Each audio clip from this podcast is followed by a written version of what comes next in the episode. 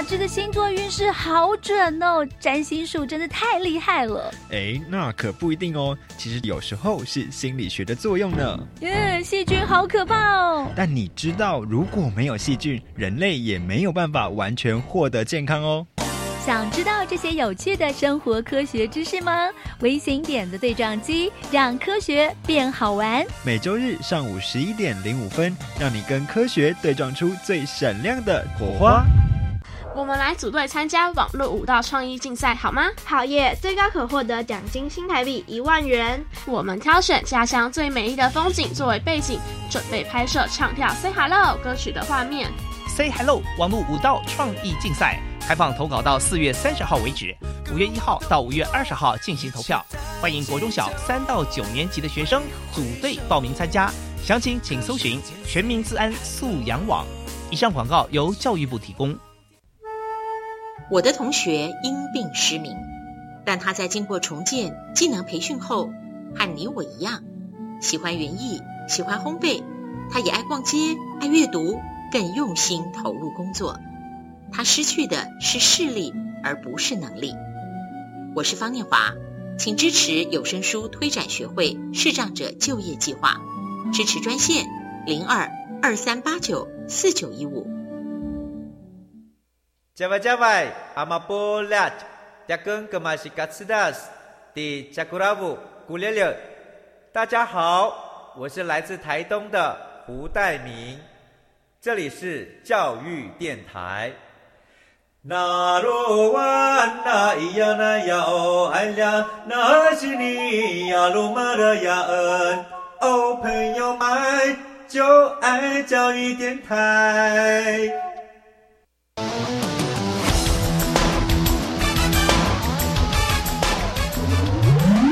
嘿，同学，你可知道你的突发灵感可不只是做梦，而是可以完成的梦想吗？日常小念头，未来有看头。就在这里，有同学们的观点与实作。每周一晚上十一点半，一起来收听端端主持《青春创学院》。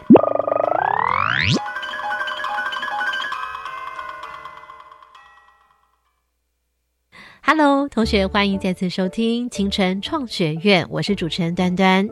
日常小念头，未来有看头。今晚来担任我们的青春主角，哇，是来自高雄远道而来，而且只有一位同学单枪匹马，来听听看是谁呢？大家好，我是林品如，一个充满阳光与创意，喜欢热情对待梦想，拥抱疯狂的女孩。虽然平常总是活跃于人群当中。但偶尔也会静下来，默默建构自己的研究，行事直爽，独立自主，是爱背甲壳、内心蟹黄的巨蟹座。好，刚刚你所聆听到的就是来自高雄女中的林品如。我们在这边要介绍一下高雄女中的王俊豪老师。Hello，王俊豪老师，你好。各位听众，大家好，我是王俊豪老师。呃，了解品如的研究之前，先来进行我们今天的快问快答。那今天呢，是哪一个学校的同学来参与呢？好，他们分别有八年级跟九年级的同学哦。来，我们请他们自我介绍一下。大家好，我是曾子勋。大家好，我是陈子珍。大家好，我是刘冠宇。好，现在就来请王老师出第一道题目，请出题。那第一个题目是：市面上我们知道有很多的产品都会冠上“纳米”这两个字，那冠上“纳米”是代表什么意思呢？第一个比较高级，第二个。是长度单位，请作答。二，嗯，恭喜你们答对了。冠宇，你先来回答一下好了。就你知道是本来课程里面就有学到，还是怎么样子？以前长度的单位就有教到那个纳米了。嗯，纳米是十的负九次方，这样子的感觉是它很大还是很小？非常非常非常的小。比如大概知道它有多小吗？可以再用一个比如说想象力的形容方式吗？比原子再大一点点而已。汪老师这边有没有什么样的解释呢？来帮我们再补充说明一下。比如说一个针的厚度，针有看过吗？缝衣的针，那针的厚度大概就有一百万个纳米。哇！那我想请问一下同学，平常听到这个我们在讲纳米的时候，你们会联想到什么？我会联想到马桶。纳米的马桶会怎么样？所以它的脏的东西不容易附着上面。哦，所以它有除垢的功能，这样子吗？老师，他的讲法是对的吗？诶，是对的。那你觉得奈米它是一个什么样？它好像在应用上面可以达到什么功能？不知道，不太清楚。现在只知道奈米马桶很好用而已。那接下来我们的子勋呢？呃，我的理化课是没有提过奈米马桶这件事。嗯，但是我刚才只有想到，呃，地理课的时候会说台湾产业升级，然后在奈米科技这一部分会有奈米雨衣这类奈米的布料。咦，哦，王老师跟平如呢频频点头了。平如，这个刚刚同学所说的，你有没有什么样的补充？呃，就是雨衣会做成纳米等级，其实是有原因的。那因为纳米它某种程度来讲是可以增加它接触到外部空气的表面积，所以如果它做成比较微小的等级的话，那换句话说，它接触到外面的表面积就会变大，所以它会有更棒的效果。它的更棒的效果是什么呢？比较能够清除。脏污有纳米等级的，在除垢、除尘、除污上面有很厉害的功效，是不是，王老师？嗯，对的。一般来讲，纳米的东西来讲的话，它应该都称叫做尺度的效应。尺度的效应，对，就是尺寸的长度的概念。嗯，那像一般能够房屋这个东西的话，嗯，比如说像我们宠物，你关一个宠物，为什么宠物出不来？关一个宠物，宠物为什么出不来？因为那个铁笼里面的洞很小。那今天来讲，我们把铁笼的每一个接头都当做是一个原子，我们把它就是诶，就是我们用一个很简单的材料去做，把它排成很密。那这样子，我们不管是水，还是灰尘，还是污垢，好，就好像宠物一样，就比它大很多很多。那这样的东西就进不去，它就会卡在表面。那这样子我们就不会粘附，这样在清洁上也会比较方便。哎，好，其实刚刚呢出的这道题目呢，也跟我们品如的研究有一些关系哦。我们在后头呢会来跟大家揭晓为什么。那接下来我们要来出最后一道题目喽，老师请出题。那我们常常在那个汽车的玻璃表面，或是一般的大楼的玻璃表面，那我们很多人都会去喷上一个雾状的东西。那这个雾状喷上去之后，它就会整个很光亮洁净，而且不沾灰尘。请问，一般我们在喷这个东西来讲，里面可能会含有什么样的材质？第一个，二氧化钛；第二个，二氧化碳。请作答。一，今天怎么这么都那么厉害呢？老师他们答对了，对不对？嗯，答对了。呃，因为刚才说要喷到玻璃上，很像是把液态的东西喷上去的感觉，但是。呃，以我多年写理化试题的感觉，呃，干冰的二氧化碳会直接升华成气体。我比较没有听过液态的二氧化碳。哎，王老师这时候频频点头。老师，同学这样的说法是有正确的吗？对，因为本身来讲，可能同学对二氧化碳这种材料可能会比较不熟悉，所以我就是让哎，什么东西可以直接喷在上面，我们先用一些生活上物质去做区别。嗯，那二氧化碳是比较不可能的。OK，所以刚刚其实呢会出到这题呢，也跟同学所研究当中他所用的素材有很大的关系。但其实我们重点是想要让大家知道，说这个二氧化钛它其实是一个很厉害的材料，对不对？对，它是现在科技中的一种梦幻材料。梦幻材料哦，怎么说多梦幻？因为这个东西有着可以分解有机物质，嗯，那本身来讲，它也有一个超亲水性的的特质，嗯。然后还有所谓的抗菌、防污、除雾、脱臭、净水，还有抗癌等特性。对，那在一般生活中，它都可以应用到很多。嗯，了解。所以它可以帮玻璃除垢、除尘这个样子。那我想请问一下，品如二氧化钛的应用，你所看到的，你有没有想要提醒同学的？呃，就是二氧化钛，它其实是一种光触媒材料。然后光触媒其实需要光去触发它。那因为高楼其实出去外面擦玻璃做这种清洗工作，其实还蛮危险的，所以就常常会在大楼玻璃上面喷这种透明的二氧化钛。然后呢，它通常会经过纳米化，因为它就可以增加它接触到脏污的那个表面积。然后这时候呢，只要经过阳光的照射，然后呢，它就。开就是像启动它自动洁净程序，然后它就开始洁净它自己。对，这就是我们常会听到说，哇，这纳米科技的应用，它有那种自我洁净的功能，其实就在这个道理，是不是啊？对。接下来呢，现在这段作品时间来就交给我们的品如。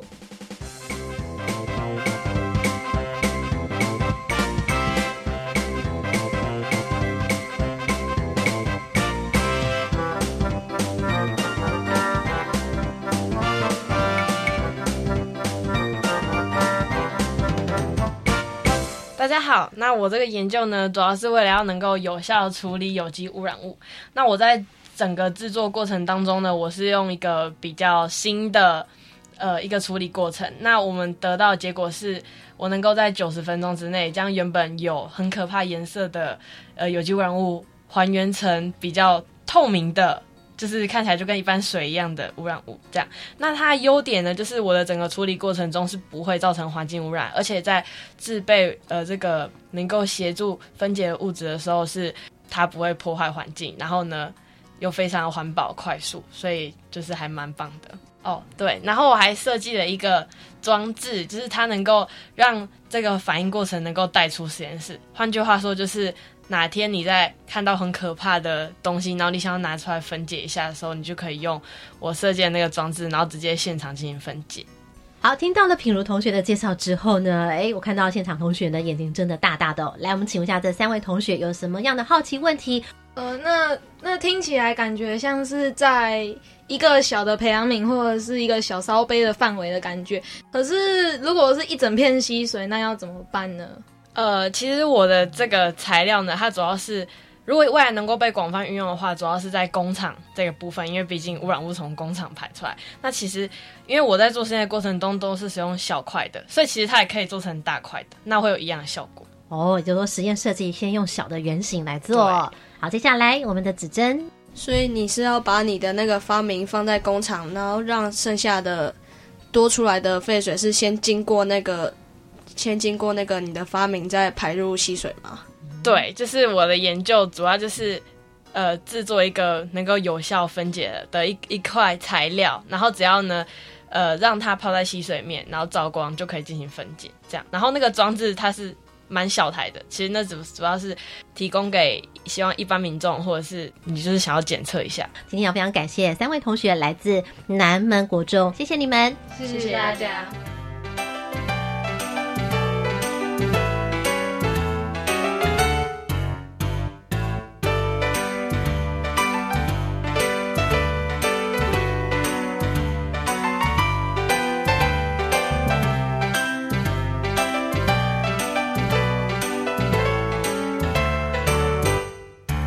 请问夏品如，所以你是那种从小就很爱做科学研究的女生吗？还是怎么样？对，就从国小、国中一直到现在。啊，为什么科学研究这么吸引你呢？你觉得它的好玩、有趣点在哪里？我觉得做科学研究可以自己亲手验证一些东西，然后也也许会有比较不一样的发现，可能跟之前都不一样。然后我觉得那种感觉很好，就很像一直挑战自己，然后有新的突破这样。你的作品，因为它并不是主要，并不是一个装置，装置是一个附属的应用。那你想讨论一个什么样的一个研究主题是什么呢？呃，我的研究主题是以阳极处理法探讨二氧化钛纳米管的最佳形成还有应用。二氧化钛跟纳米，刚刚其实我们都有借由快问快答来给大家一个提醒。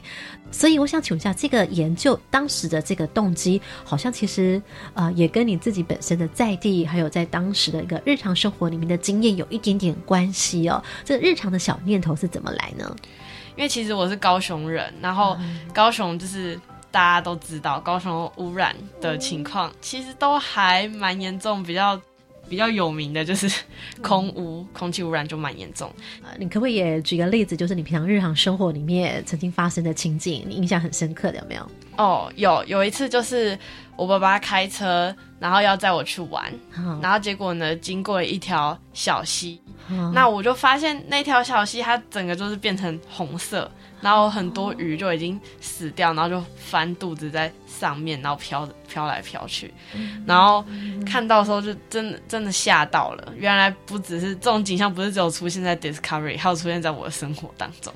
对，然后后来才会想要进行这个研究。所以那个震撼可能会带给你一点动力，对不对？当你在做这个研究的时候，那种意义的深刻感，应该会特别有一种好像为自己的在地或者是付出一点什么样的贡献，这样子，对，是这种感觉吗？哦，就是想要找到一个比较好的方式可以解决这个问题。所以后来你就想怎么样子呢？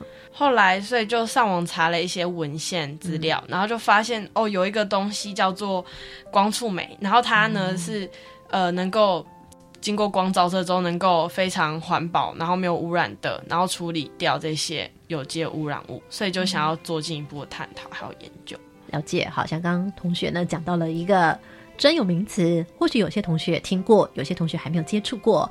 光触媒，触媒这个也许有同学听过这个字眼呢，在待会我们的基本概念会请我们今天的小老师品如来跟大家说。但我们想回到就是你的刚刚这个动机，所以你这个作品的研究大致是一个怎么样的研究方式哦？也在这边跟大家解释一下。然后待会呢，我们再来从基本概念来跟大家从头的说起，好不好？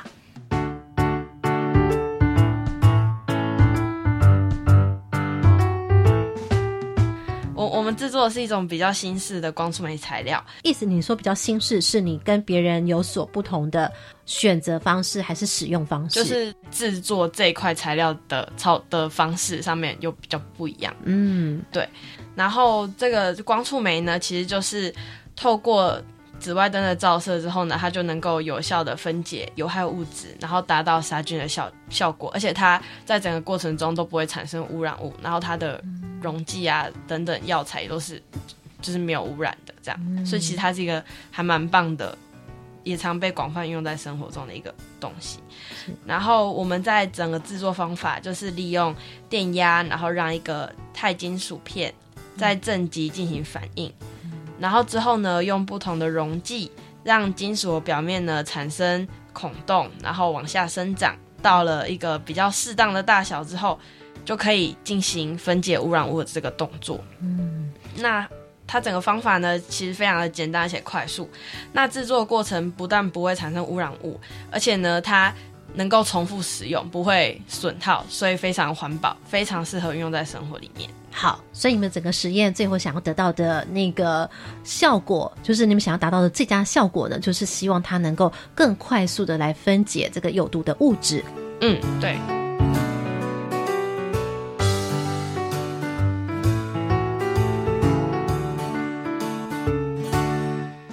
接下来，我们的小老师品如要来先说明光触媒。好，大家有没有把它记下来？触媒呢，不是那个触眉头的触媒哦，媒是哪个媒呢？媒是媒介的媒。嗯，也就是说，它必须要透过跟一些别人的一些合作来产生反应吗？对，它不会自己产生反应。对，它基本上不，所以它要有个 partner，是不是？对，它的 partner 就是光哦，所以才能够协奏曲，对不对？哦，继续来告诉我们，到底是怎么样叫做光触媒？它是怎么样跟别人合作的呢？光触媒，它顾名思义就是需要光，就是触实际是碰触的那那种感觉，然后它是一个媒介。那其实这个光触媒呢，它是一种需要光，然后来提供能量，然后产生。分解有害物质的一个效果，那其实它就叫光触媒。那这个光源的选择呢，通常会选择具有比较强能量的紫外光。重点是要紫外光，对，因为它能量比较强。哦，光触媒的话，可不可以再解释一下？所以在你们的应用当中，怎么样来做呢？呃，第一个是先把它进行纳米化的这个步骤，那主要就是要让它变成更小的颗粒。所以刚刚讲到变成更小的颗粒，也呼应到刚刚王老师所出的题目，讲这个纳米就是要把呃物质来微小化，经有这样子的一个作用呢，来产生一些新的应用，这样子对不对？好，那接下来呃，它进行了纳米化，就是让它变成更小的颗粒之后，就是它目的是为了要让它增加它的表面积，还有它的活性，让整个反应的效果更好。所以换句话说，在如果是以一片没有纳米化的光触媒跟有纳米化的光触媒比起来的话，有纳米化的效果会比较好。那个效果是，就是在分解的效率上面。了解。好，那我想刚刚我们就先把这个光触媒在这边先让大家有所了解，在待会我们要继续来往下了解同学在这个整个制作的过程当中，应用到底是怎么样的来产生这个最好的效果。待会我们一起来分享。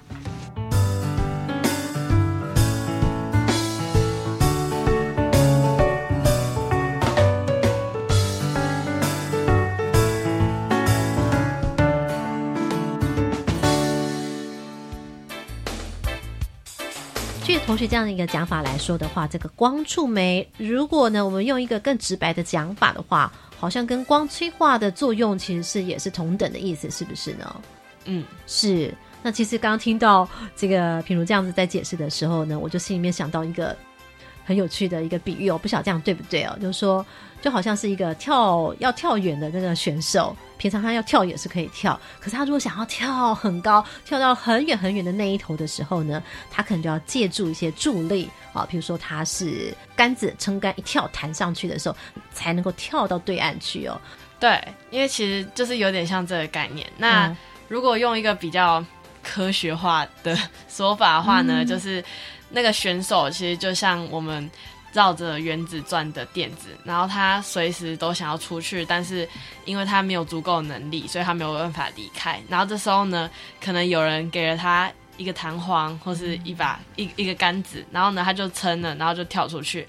那所以那个杆子或那个弹簧其实就是紫外光，它给它足够能量，让它能够离开。嗯，那这个作用就会一直不断的循环循环，是吗，王老师？对，这个就可以，比如说像盖在那个河岸的房子，那它的地基，哎，水来了就台湾有像被掏空，就像我们在给它照光的时候，这时候它的地基就被挖走了，这时候它就从旁边的山开始挖土来补。结果补了之后，哎，因为照光继续催化，它又被冲走。那时候一直挖，一直挖，哎，最后整个山就不见了。像一个有机物，它本来是大大的分子，后来就整个就不见了。所以我们也是利用这个原理，就是让它照光，让它的一些电子的转移，然后进而有效的去分解有机物。了解，这就是光触媒能够分解有机物的原理，就在这里喽。那在稍后呢，我们就要来谈谈，进入到譬如他的这个研究。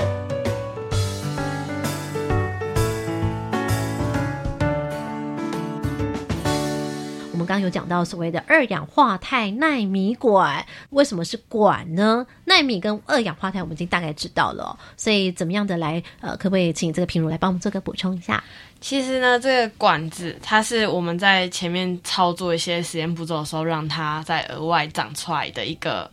一个东西，然后呢，在整个制作过程中呢，我们是利用了两种的药品。我们的录音室当中，譬如有特别带了二氧化钛纳米管来哦。如果线上同学呢有一点点不太晓得它到底长什么样子的话呢，你可以了解一下它的那个实验中会用的素材到底长什么样子。二氧化钛纳米管是哇一个一个很小很小的管子嘛，可是我就发现说，哎，原来呢，品如带来的这个二氧化钛纳米管，根本我连看都看不到管子啊，根本 二氧化钛已经。很小，用纳米管更小更小，它根本就是一个薄片，对不对？然后在上面的管子在哪里呢？你可以解释一下吗？呃，其实那个管子就是长在那个钛片的表面，但是因为它是纳米等级，刚刚我说过就是十的负九的公尺这个大小，所以肉眼一定是看不到。那要怎么样才能看到这个纳米管到底长得怎么样？那就是要透过。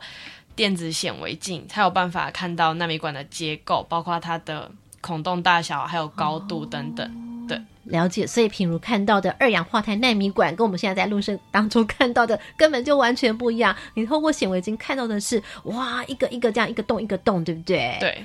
所以我们可以想象的是说，这个薄薄的钛片上面。那个纳米管到底长在哪呢？我们可以想象成说，其实是你们往下钻了很多很多的洞。那个洞呢，因为是有深度的，就是你们所谓的管子。对，哦，所以其实那个管子并不是由下往上长出来，而是由上往下挖出来的。所以，我们当听到这个进行。很薄很薄的钛片上面制作这么多的二氧化碳纳米管是为了什么？是为了要让它能够增加它接受到紫外光的表面积，然后那些污染物的分子也可以进到那个管子里面，然后就直接被分解掉。嗯，所以这时候我们就要必须要控制一些反应的条件，对不对？对。为为了要让它达到最好的效果，所以我有测试了它不同的电压，还有药品浓度，你就变成是一个品管总监，对不对？对，你要控管什么品管呢？我要了解到纳米管的管径的大小，还有管子的长度，还有整个管子的表面积，都会对它最后的效果造成影响。哇，所以等于就说，好像你训练了一群的小小兵，有没有？然后这群小小兵，最后呢，你可能会帮他们做一个测验题，然后要来决定说，到底是哪一个的效果会是最好。在这制作过程当中，所以你要不断的每天制造，还是怎么一回事啊？还是怎么样子？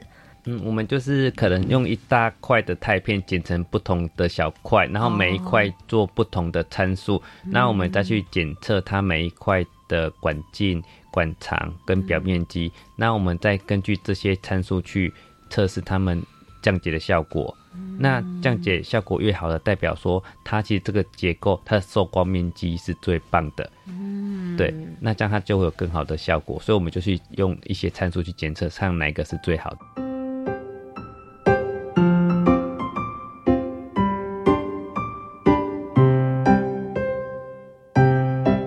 在这个呃各种不同测试的过程当中，其实什么样的情形是让你觉得最伤脑筋的？因为你刚刚要做一个品管嘛，对不对？就是药药品的量吧，因为它的那个尺度都很小，是几毫克几毫克，然后很容易一不小心，然后就加太多，然后就要全部重用。这样你根本要对付这么多很多是肉眼看不见的那种尺度，那你要对它做这样子的实验设计的时候，对你来说这一片的战场都是好小好小的一些螺丝钉这些元素元件，对不对？哦，哦，你看，我都没有想到说，原来在我们这个品如他面前的这个二氧化钛纳米管，原来就深藏在它的那个小小的薄片里头，而且里面有很多很多的管子哎。那我就想请教了，我相信一定有那个让你最最最，就像刚我所说的，最兴奋的那个时刻，就是当你看到哇，它变成什么样的效果的时候，那是你最期待的，就是什么效果？就是让它变成跟水一样的透明。哦，还记得那一天，我相信你应该很难忘哦。对，因为那一天其实就是一个很普通的一天，然后 最开心的就是有一次在做例行的分解污染物的时候，然后在照紫外光到九十分钟的时候，突然发现它竟然从原本的深蓝色变成跟水一样的透明了，然后就很惊喜，因为跟其他文献所需要的八个小时到十个小时相较来讲，九十分钟真的有效地缩短了非常多。哇塞，一个半小时。等于比别人仅仅只用了将近八分之一的时间哦。嗯。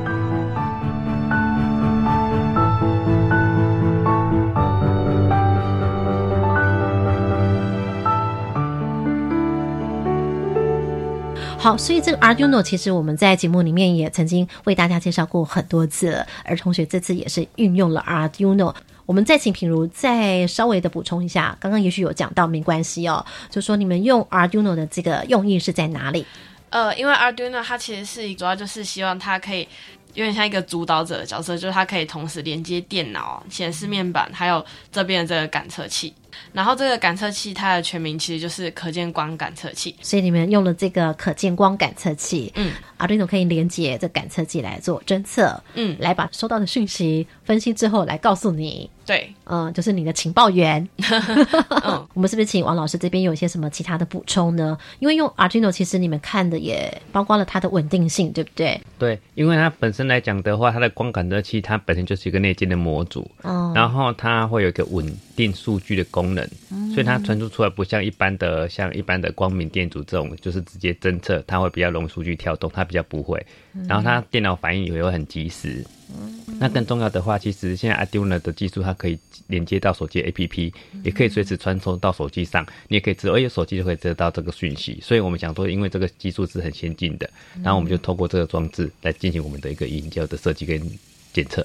老师，这个评审呢，在现场的时候，其实对于平如的这个研究，呃，给予的赞赏是什么？嗯，对，因为小朋友他在整件的作品的完整度，嗯，跟他们的实验的贡献度上都有非常的呃高的价值，嗯。对，然后他也用自己亲自设计一个简易的仪器，而不用去到大学端，就是诶，比如说什么都用到高贵仪器，我们只用一个很简单的方法，比如说用电压，好用一个简单的眼泪跟一个设计一个可见光的一个侦测仪，全部都可以在学校诶很快速、很方便的进行制作，嗯。对，然后到处都可以进行推广。